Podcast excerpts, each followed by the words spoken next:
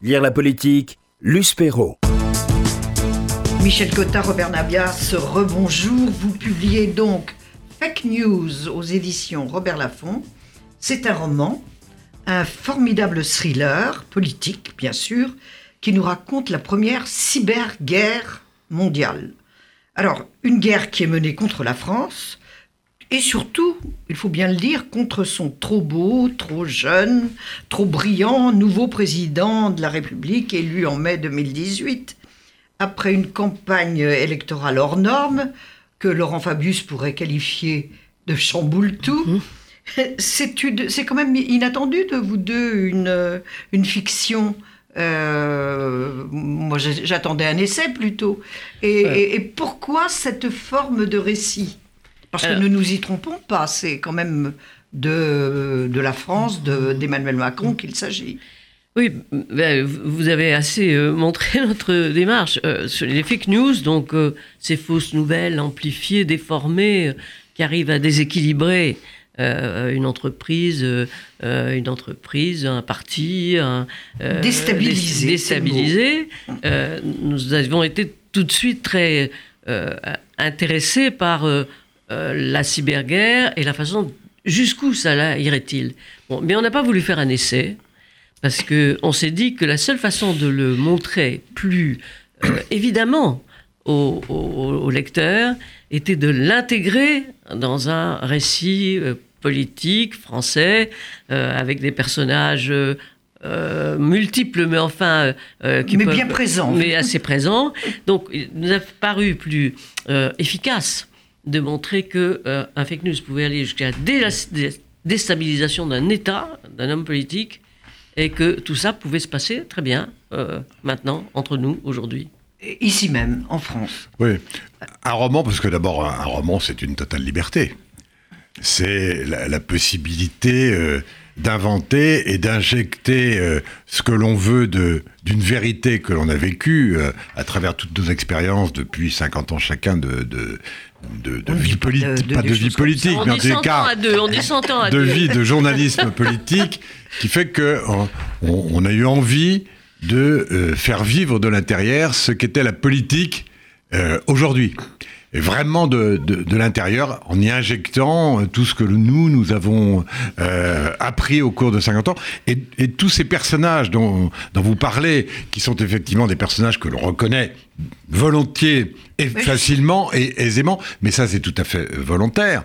Mais en même temps, c'est des personnages plus complexes. C'est pas Macron, c'est pas le président du Sénat, euh, Larcher, c'est c'est un, Pardon, Robert Namias, mais hmm. moi quand j'ai lu votre livre. Je n'ai pas pu faire autrement que de voir, quand, en lisant, que de voir Macron, que de voir Larcher, que de voir euh, François-Olivier Gisbert, que de voir Ariane Chemin, que de voir Édouard Philippe. Euh, oui, mais ça... on ne peut pas faire autrement. Non, mais ils sont tellement. C'est volontaire. c'est tout à fait volontaire puisqu'on voulait l'ancrer. Mais d'un autre côté, on a une certaine liberté avec nos personnages euh, qui s'expriment comme ils veulent et qui s'expriment au fond. Comme ils ont un autre nom, vous êtes plus libre oui, c'est plus qu'un autre nom. Plus autre nom. ils ont une autre, ils ont quand même une personnalité qui peut être plus composite. Euh, par exemple, bon, on parle, n'ai pas parlé du ministère du ministre de l'Intérieur, mais le ministre de l'Intérieur, il y a un peu de Gérard Collomb, un peu de la mort euh, de Gaston Defer. Voilà, c'est pour ça qu'on a, c'est pour ça que euh, les personnages sont un peu plus dense euh, et, plus composite, voilà. Mais qu'on reconnaisse le président, même si euh, il est plus âgé que euh, il l'est en réalité, même si sa femme est plus jeune que lui, etc. C'est vrai qu'on reconnaît, mais c'est pour ça qu'on voulait donner la vraisemblance à cette, à cette guerre cybernétique qui tomberait sur la France, une vraisemblance d'autant plus grande que les personnages sont reconnaissable. Oui, parce que les, portraits sont délicieux. Euh, celui en particulier de d'Édouard Philippe, je l'ai trouvé tellement plus vrai que, que tout ce que j'ai pu lire euh, sous la plume de nos confrères. C'est extra. Vous l'avez bien épinglé. D'ailleurs, il est dit dans le livre qu'il écrit lui-même des romans, ce Premier ministre-là, ce qu'il a la, réalité. Enfin, euh, ce que nous, nous voulions, c'est quand même euh, à la fois rendre le plus divertissant et le plus l'est. haletant. Et c'est pour ça qu'on a choisi d'ailleurs la formule qui est carrément celle du polar, il faut bien le dire. C'est un, un véritable, thriller. c'est un thriller de, de politique fiction et qui vraiment se veut comme tel, avec euh, des meurtres, avec euh, des dénouements multiples et totalement, je l'espère en tous les cas, complètement surprenants et inattendus. D'ailleurs, je pense qu'on ne dira pas tout à fait la fin quand même. Mais le projet de fond, c'était vraiment d'alerter aussi de manière tout à fait sérieuse sur les possibilités qu'ont aujourd'hui, notamment les services de renseignement, à la demande des politiques, dans n'importe quel État euh, moderne du monde, Démocratique ou non démocratique euh, ou non, que ce soit les États-Unis, l'Iran, la Russie, euh, Israël, euh, la France, incontestablement. Du Sud aussi. Chaque, chaque service de renseignement a aujourd'hui, sur le plan technologique, informatique, les moyens d'organiser des manipulations qui peuvent déstabiliser un État au point de provoquer éventuellement la démission d'un chef d'État ou d'un gouvernement. En France, disons-le, le président démissionne. Euh, il est Dans le contraint livre, dans dans le le livre, il est contraint. le jeune président démissionne. Il est contraint à la démission. Et finalement, ce qu'on a voulu dire, c'est que il n'y a plus aujourd'hui utilité à envoyer des troupes au sol, comme la CIA le faisait avec les forces spéciales il y a quelques, encore Les quelques années en Amérique place latine. des- des- des Oui, soldats, Voilà, euh, et, et- et l'informatique est suffisamment euh, pointue aujourd'hui pour organiser des déstabilisations bien plus efficaces. Ce sont, on a décrit le premier coup d'État légal finalement. Voilà, Enfin, légal. Euh, lé- légal, oui, d'apparence légale. D'apparence D'appa- légale. D'apparence légale. D'apparence légale. Et effectivement, c'est beaucoup plus amusant, euh, là pour le coup, et distrayant dans le cadre de la politique On va française. reprendre peut-être le fil du récit. Donc, Hein le trop jeune, trop beau président de la République est élu. Il est super efficace. Il y a une année qui se passe très très bien. Puis vient ce que vous appelez, ou ce que la reine d'Angleterre avait appelé l'anus horribilis, et où tout se détraque. Là encore, comment, pourquoi?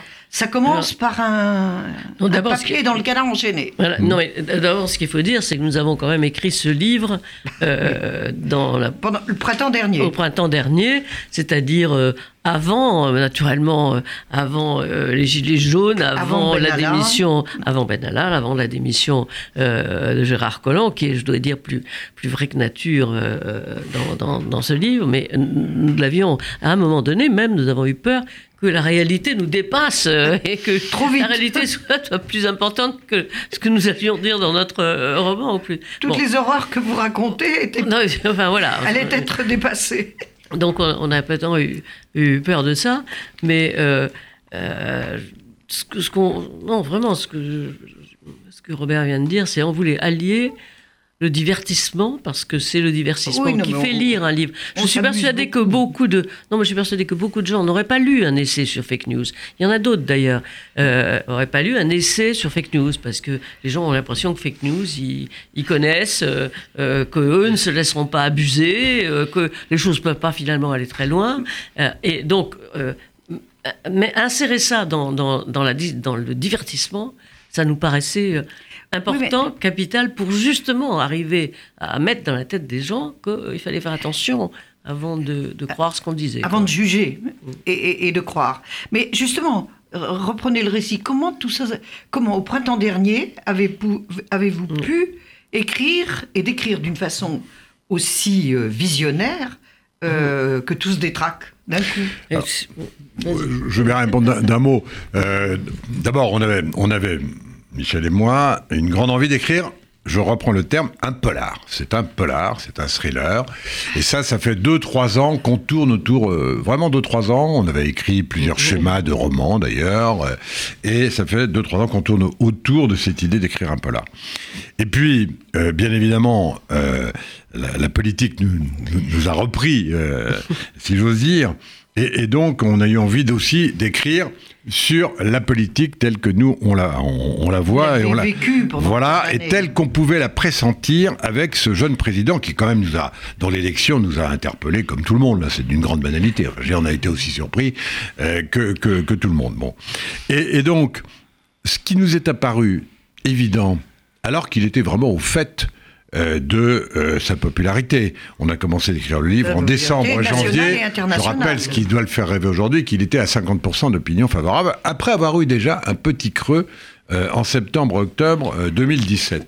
Et ce qui Il nous ne faut pas paraissait... oublier non Mais- plus que, la- que le, le monde entier nous envie à ce président. Absolument. Ce qui nous paraissait évident, c'est qu'il y avait un hiatus entre ce jeune président, ce qu'il représentait, ce qui attirait une partie des Français et surtout épatait le, au monde entier, et puis une grande masse quand même d'électeurs, de Français, qui manifestement n'avaient pas voté pour lui, ça on l'avait vu, et, que par conséquent, ce hiatus-là, compte tenu de notre expérience, il nous laissait penser qu'il se passerait des choses, qu'il se passerait des choses et assez violentes et assez fortes. Et donc on s'est mis à écrire en imaginant des choses très, très violentes, puisqu'on est allé jusqu'à imaginer la démission du président dans notre roman. Donc c'est assez violent quand même. Mais honnêtement, il y a un an, avec l'expérience que l'on avait, je ne dis pas qu'on est, on est pression, mais c'est assez naturel que ça ne puisse pas se passer comme ça, de manière Dire, linéaire on et très facile. oui, on s'est dit que, par exemple, l'éclatement des partis politiques Oui. a, a justifié, euh, a, a permis l'élection d'Emmanuel Macron. Mais d'un autre côté, un univers aussi, politique aussi déstabilisé est, est très fragile. Et donc, tout de suite, c'est vrai que euh, Emmanuel Macron nous a semblé fragile. D'autant que cette élection montrait qu'on attendait tout de lui, au fond.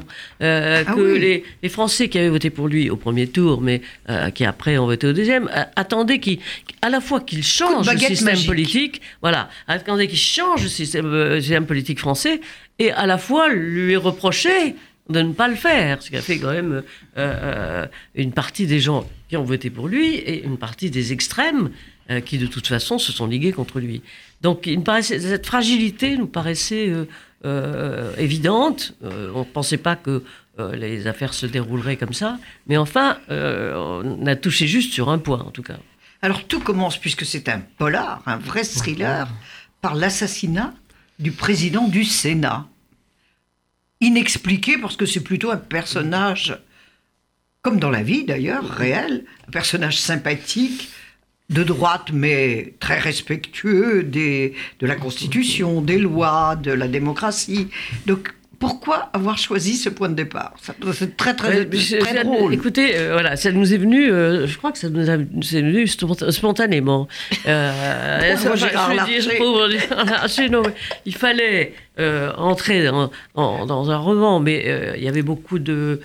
après, il y a beaucoup de choses qui, qui se passent, et bon, il fallait rentrer dans un roman par un, par un, un meurtre Spectaculaire. spectaculaire. Et on. On a fait celui-là parce que justement, c'était quelqu'un qui restait encore dans l'ancien régime, qui n'avait pas bougé, l'ancien régime. C'était l'avant Macron, en quelque sorte. Donc, euh, euh, euh, l'avant-président de la République était celui qui était le plus prédestiné à, pour, pour comment, faire créer le maximum de soupçons et donc de euh, permettre une lecture euh, euh, par la suite intéressée toujours avec ce problème. Mais qui a tué le président du Sénat? Oui, Voilà. parce que, et- parce que euh, Meurtre finalement. sans réponse. Oui, euh, Ouais. putain, enfin, on a, Enfin, la- on on a la réponse à la On a fin. la réponse à la fin, On voilà. a- à la toute fin, on a évidemment la, révéler. on a, la réponse. Mais ça, tout Mais- le long du roman, on ignore. Absolu- Voilà. Absolument. Et on se dit, tout le long du roman, c'est le- d'ailleurs, ça, c'est le ça- fil rouge. Ça provoque euh, de- des enchaînements euh, de, de drames de toute nature, y compris euh, un deuxième assassinat qui est celui d'un grand patron de presse qui a un rôle important Donc, également. Qui ressemble beaucoup à notre ami Franz-Olivier Bah, euh, Gisbert. Oh. En tous les cas, il a un rôle euh, non négligeable Ah, bah, dans, dans- un dans rôle ce, extrêmement important. dans ce roman, absolument. Parce que lui se méfie des, fake, des fake Absolument. news, justement. Mais ce qui, pourquoi le président du Sénat? Parce que précisément, je crois que dans ce monde, et ça, euh, qui euh, et on le voit bien depuis quelques mois maintenant, euh, et, et en France notamment, il y a quand même un niveau de violence, d'agressivité, qui, ne- on ne peut plus tout à fait exclure sans être totalement fou, etc. On ne peut plus exclure qu'il y ait effectivement des attentats politiques qui ne soient pas de nature terroriste islamiste, mais qui soient de- d'une autre nature. On ne peut plus rien exclure, et, on, le voit bien. Et au fond, dans notre livre, euh, euh, imaginez le meurtre du président du Sénat, personnage plutôt débonnaire, plutôt que le président qui d'emblée est clivant et dont on peut s'attendre. Alors lui, il est empêtré dès les premières pages dans une affaire euh, terrible, épouvantable de, de financement de campagne électorale. Mais euh, on peut imaginer, y compris dans la réalité politique, que l'assassinat d'un personnage comme ça, plutôt consensuel comme le président du Sénat, est beaucoup plus déstabilisant encore, car encore plus incompréhensible et marquant plus encore un degré de, viol- de violence et de déchirement de la vie politique qui, qui fait qu'on a plutôt choisi comme, euh, comme euh, victime de, de- de notre euh, roman euh, le président du Sénat plutôt que le, le- président de la République qui lui est pris Gérard dans une autre affaire. Et puis au- aussi, on, a, on a voulu montrer vraiment comment c'était un fake news. Un vrai gros fake news. Pas, euh, pas Oui, fake news un énorme un énorme fake news. Et euh, au fond, on s'aperçoit que, euh, sans Alors- donner de leçons aux autres, euh, c'est assez Les facile. médias. Non, mais c'est assez facile de faire un fake news. Je veux Mais dire, il s'agit là, en en l'occurrence, c'est Mais- un, un informaticien euh, qui s'introduit. euh, dans, euh, euh, dans le, code, dans les codes d'un pays et, et, euh, et qui peut à la fois euh, émettre euh, à, la, à la place, comme si c'était des vrais... Fabriquer des preuves. Fabriquer des preuves. Et puis là, on s'aperçoit que quand on a un fake news de ce Des genre... preuves vraies pour info. Voilà, et c'est très difficile de se défendre. Comment faire les preuves de quelque chose qui n'existe pas? C'est ça le fake news. C'est que ça met les gens dans une position de défensive. Qu'est-ce qu'il peut dire, le président de la République, lorsqu'on lui montre des factures en bonne et due forme, avec des comptes euh, d'un pays étranger, euh, t- tout, ça étant, euh, tout ça étant euh, et- et effectivement des, fournies comme si c'était des preuves. Mais qu'est-ce qu'il peut dire? Lui, il sait bien que c'est pas lui qui l'a fait. Mais euh, euh, l'importance du fake news, c'est que justement, il faut faire la preuve. Et je remarque que dans le, la loi telle qu'elle a été euh, votée sur les fake news, c'est aussi la même chose. Elle se limite à la, à à la période électorale. Mais on voit bien que c'est la personne qui est accusée par un fake news qui, Qui doit faire la se preuve. justifier. Or, entre nous, comment fait-il la preuve de quelque chose qui n'existe pas par définition?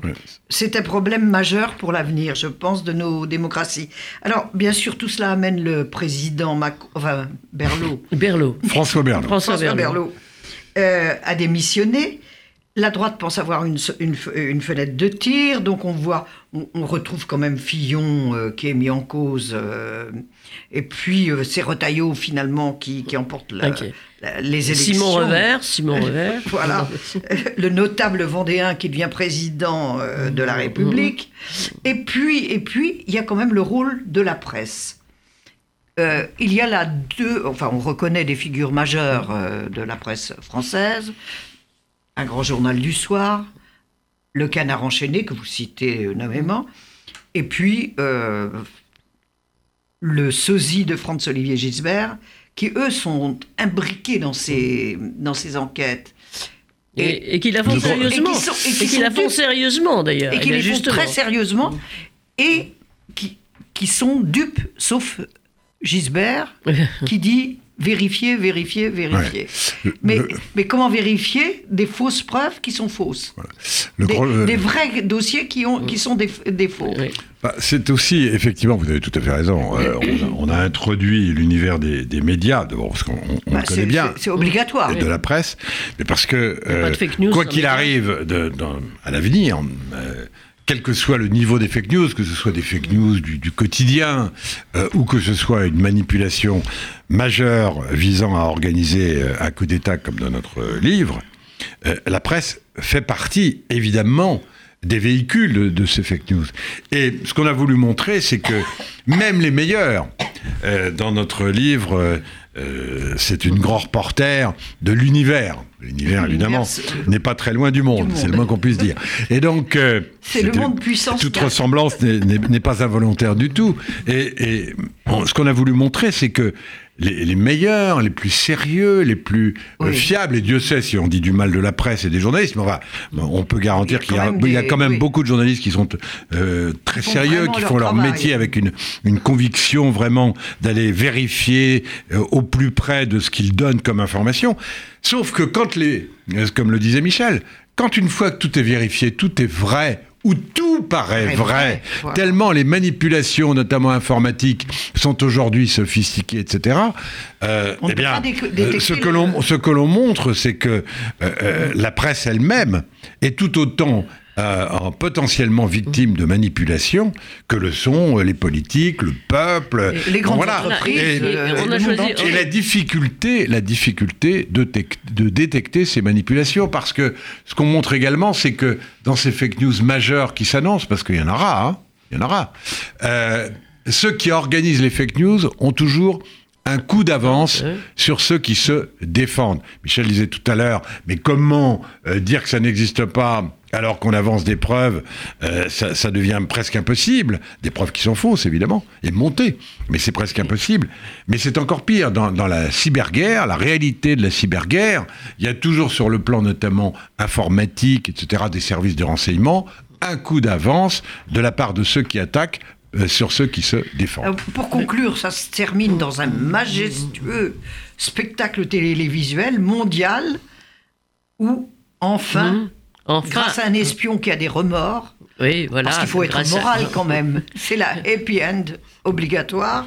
Là, Enfin, là aussi, on- ça rappelle, là aussi, ça rappelle euh, quand même des choses. des Et- choses euh, qui, surtout que ça se passe à Londres Voilà, et à l'ambassade d'Islande.